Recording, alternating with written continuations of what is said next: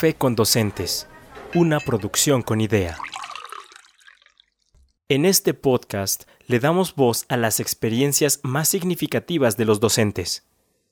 Podrás escuchar relatos, evocaciones, anécdotas, recuerdos, situaciones hilarantes y muchas cosas más. Y como siempre, como es su naturaleza, nuestros queridos docentes nos estarán dando lecciones de vida y aprenderemos de ellos.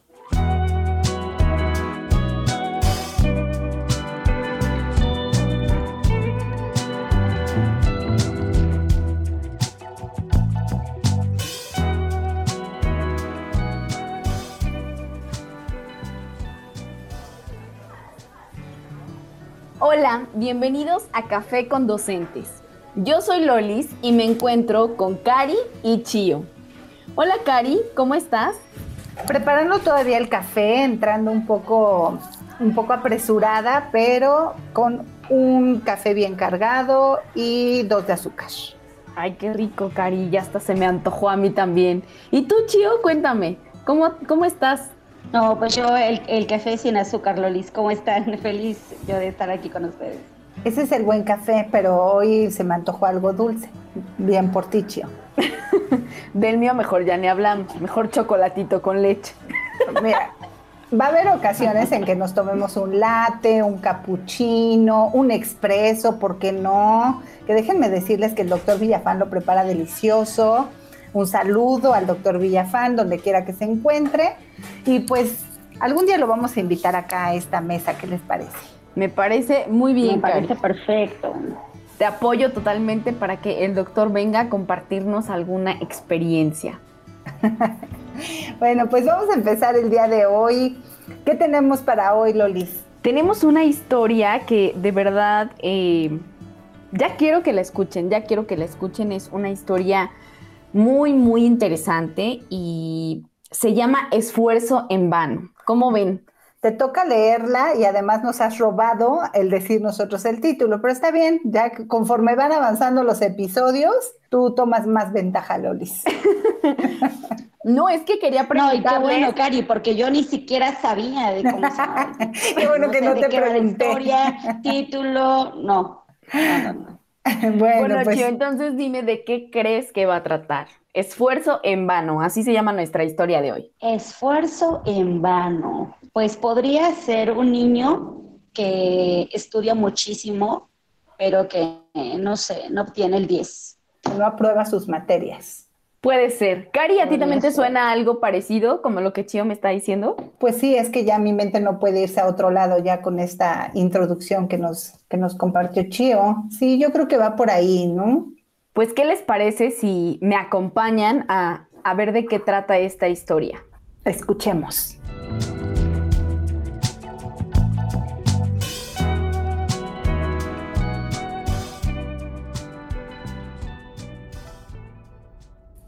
Esfuerzo en vano. Durante mi tercer año en la normal, me asignaron una escuela pública en un pueblo mágico del estado de Puebla. Yo había escuchado que el municipio era muy lindo y estaba muy entusiasmada. Pero al darme las indicaciones completas para llegar a la escuela, me di cuenta de que lamentablemente esta no se encontraba en la cabecera municipal, sino en una localidad mucho más alejada. A pesar de ello, acudí feliz a la escuela y con todas las ganas de aprender muchísimo, porque mi tutor me había asignado primer año y eso me hizo sentir fascinada, pues a mí me agrada mucho convivir con alumnos pequeños. Entré al salón y conocí al maestro titular, quien desde el inicio fue muy amable y respetuoso. Durante las prácticas profesionales existen diferentes fases la fase por la que estábamos pasando era determinada fase de observación. Durante dos semanas debíamos acudir a la escuela, observar el contexto, los alrededores, entrevistar a la gente de la comunidad, los docentes, alumnos y padres de familia. Esta fase siempre genera situaciones complejas, porque la comunidad y la escuela en general se sienten intimidados e incómodos ante tanta pregunta. Cuando entrevisté a los alumnos, tuve una difícil situación, pues uno de ellos no quiso darme ni una respuesta, ni siquiera su nombre. En ningún momento me dirigió la palabra, ni siquiera alguna seña o movimiento con la cabeza o las manos. Es más, ni siquiera me miraba. De momento, pensé que quizá el niño podía tener alguna necesidad educativa especial. Tal vez no podía hablar o realmente no sabía muy bien, pero pensaba que algo más podría estar pasando. Sin embargo, después de comentarlo con el maestro del grupo, él me dijo que el alumno no hablaba y que desde que había ingresado a la primaria no le dirigía la palabra a nadie, que a veces su hermana gemela contestaba por él, pero que en general a este pequeño no le gustaba estar cerca de nadie, muchas veces ni siquiera cerca de su hermana. Obviamente, esta situación me alarmaba mucho. Se me rompía el corazón al ver a aquel pequeño de mirada inocente y de rostro tierno. De verdad, me llenaba de tristeza que no pudiera expresarse y decidí buscar cada día una estrategia diferente para lograr que me dijera alguna palabra o que se expresara de cualquier forma en la que le fuera posible. Los días pasaban y no lograba obtener una sonrisa, una palabra o alguna respuesta. Así que comencé a platicar con el maestro esperando que él pudiera ayudarme.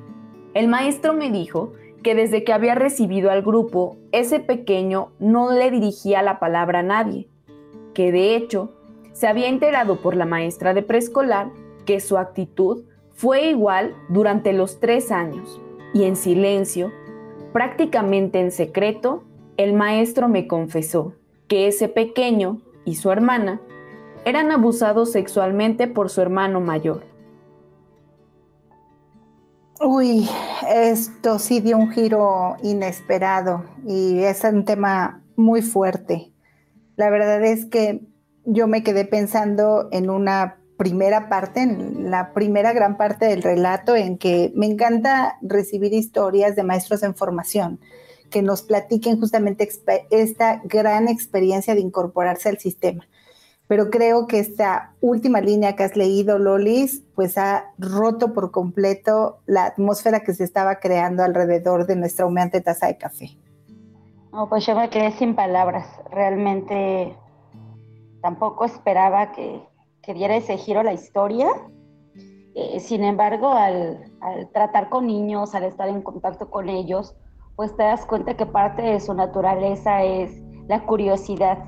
Y el hecho de que vean a alguien nuevo, alguien diferente, lo primero que hace un pequeño es preguntar, ¿y quién es? ¿Y cómo se llama? ¿Y a qué viene? ¿no? Entonces, cuando un niño se aleja y no habla y no expresa, definitivamente algo está pasando, ¿no? Eh, qué fuerte que, el maestro ya lo supieran y quiero seguir escuchando y, saber qué pasó o qué medidas habían tomado, ¿no? Ahorita lo único que se me ocurre es pensar en ese pequeñito y querer ir a dar un abrazo. Realmente me, quedo yo sin palabras y me gustaría guardar un poco de aire y de energía para continuar con la historia porque definitivamente esta, esta última parte pues ya lo comentaron y es muy muy fuerte. Entonces, continúo con el relato. Hubiera querido jamás escuchar esas palabras. Me quedé atónita, pero eso explicaba muchas cosas y me hizo darme cuenta de que no todos procesamos el dolor y el sufrimiento de la misma manera, ya que mientras aquel pequeño no hablaba, no se expresaba, no se reía, su hermana gemela ofendía a los compañeros, los amenazaba, los golpeaba e incluso les hacía comentarios sexuales muy fuertes. Yo sabía que debía hacer algo por aquellos niños y aunque no sabía muy bien qué o cómo podría ayudar, comencé a investigar y a orientarme para poder brindarles mi apoyo. A los pocos días llegué con el maestro del grupo muy motivada. Había contactado a una abogada amiga de mi familia que estaba dispuesta a ayudar a aquellos niños. Pero de repente, la realidad me golpeó fuertemente. El maestro me dijo muy apenado y con cierta tristeza, Maestra, yo sé lo que usted piensa. A su edad, así joven, queremos hacer mucho más por el mundo, pero a veces las situaciones en casa no son fáciles.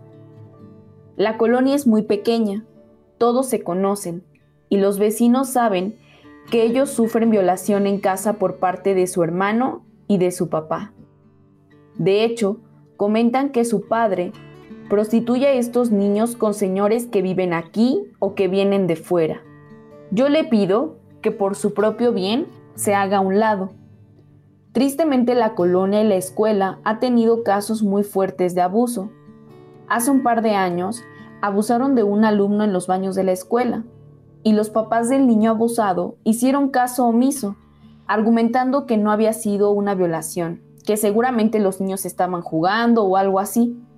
Todo por evitar la vergüenza de ser señalados. En cuanto el maestro terminó de contarme aquello, yo sentí que el corazón se me rompía. Le dije que iba a salir un momento, y una vez fuera del salón me puse a llorar. En mi estómago tenía un vuelco de sensaciones que me cuesta describir. Me dieron náuseas solo de imaginar lo que acababa de escuchar. Una parte de mí tenía rabia, coraje.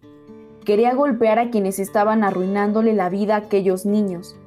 Otra parte de mí estaba llena de tristeza y hubiera dado lo que fuera por sacar a los niños de esa realidad y del infierno que estaban viviendo. Y una pequeña parte de mi ser Solo quería que mi madre me cobijara en su regazo. De hecho, ese día, al llegar a mi casa, lloré recostada en las piernas de mi mamá, cuestionándome qué significa ser padres y lo que representaba seguir vivo para cualquier ser humano que sufría violencia. Continué yendo a la escuela, muy desanimada, por cierto. No quería comer, no quería reír y empezaba a sentirme culpable por la vida que yo tenía y que aquellos niños nunca iban a tener. Me esforzaba aún más por hacer que esos niños sintieran mi cariño y mi respeto. Pero no pude hacer nada. Solo conseguir que al irme de aquella escuela, ese niño por fin hablara para decirme, te voy a extrañar. Y que su hermana me prometiera que ya no iba a tratar mal a los demás. He de confesar que este ha sido un evento que me marcó para siempre. Me hizo cuestionarme quién soy y cuál era mi misión en la vida. Algunas noches en que no puedo dormir o cuando veo niños felices en los parques me pregunto, ¿será que pude haber hecho algo más?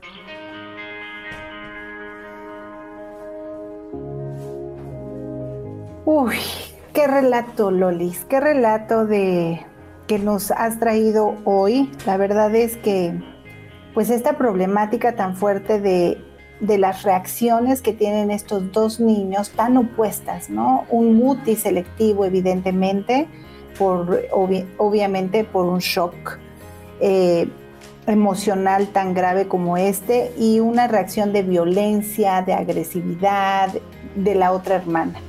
Pero estas reacciones tan diferentes, tan opuestas. De enojo, Cari. Claro, y con el mismo origen. De enojo.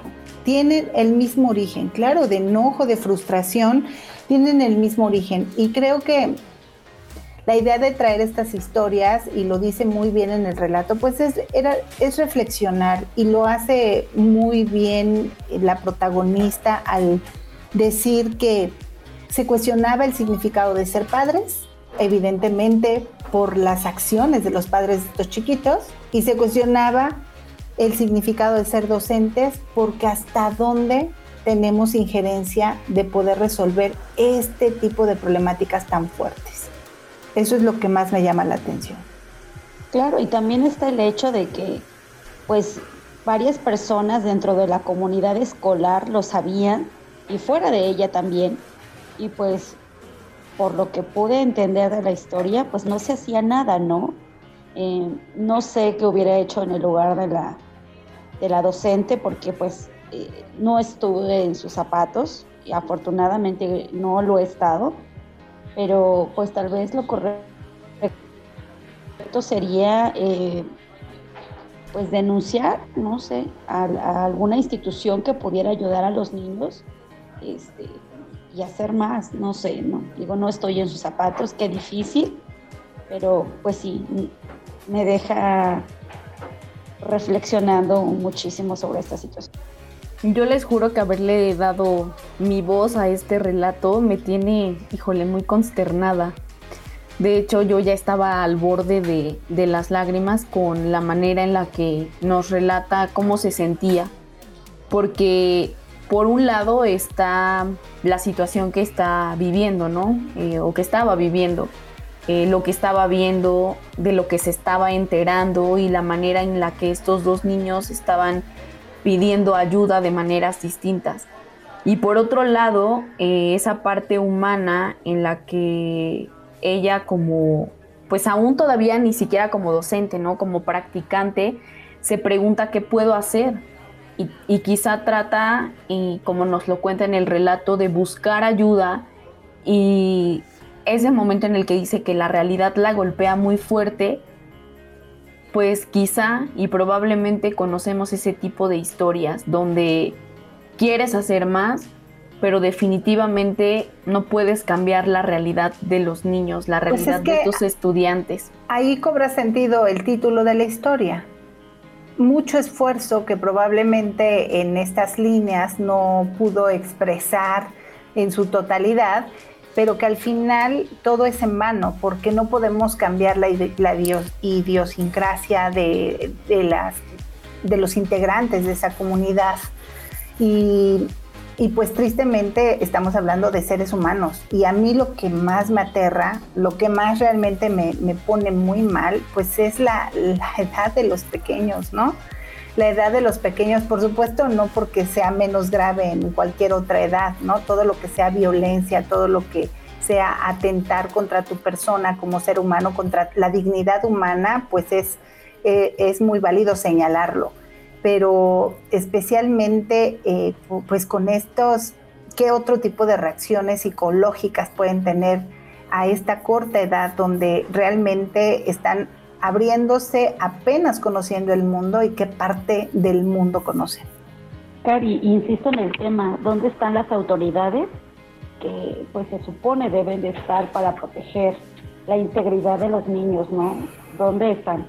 Híjole, pues otra vez nos volvimos a poner, estamos otra vez consternadas, indignadas, estamos eh, tristes comentando pues realidades muy ajenas a lo que en este momento podemos compartir las tres, pero que muy seguramente no debemos escatimar en la prevención, ¿no? En la prevención, en ir creando otra cultura, porque yo creo que eh, sin duda alguna, no creo, estoy convencida de que a través de la educación, de una buena educación, de hablar estos temas, de ponerlos en la mesa, de discutirlos, de decir lo que sí pienso y lo que no, es como vamos a ir cambiando la mentalidad y ir cambiando pues este tipo de acciones, ¿no? Desde nuestras autoridades. Cuando nosotros, ahora que estamos pues en, en estas, en, estas épocas en que se escuchan o ya se, son más visibles cualquier tipo de acciones de nuestras autoridades y cuando estas son cuestionables, pues es donde debemos de poner el dedo en la llaga y decir, ¿por qué no hablamos del tema? ¿Por qué no con una taza de café en lejos de pues del shock que esto representa eh, a las personas involucradas y poder ir hablando qué, qué, qué es lo que haríamos nosotros como docentes? Esta reflexión que hace al final de preguntarse, pues ya en su vida cotidiana, ah, ¿pude haber hecho más?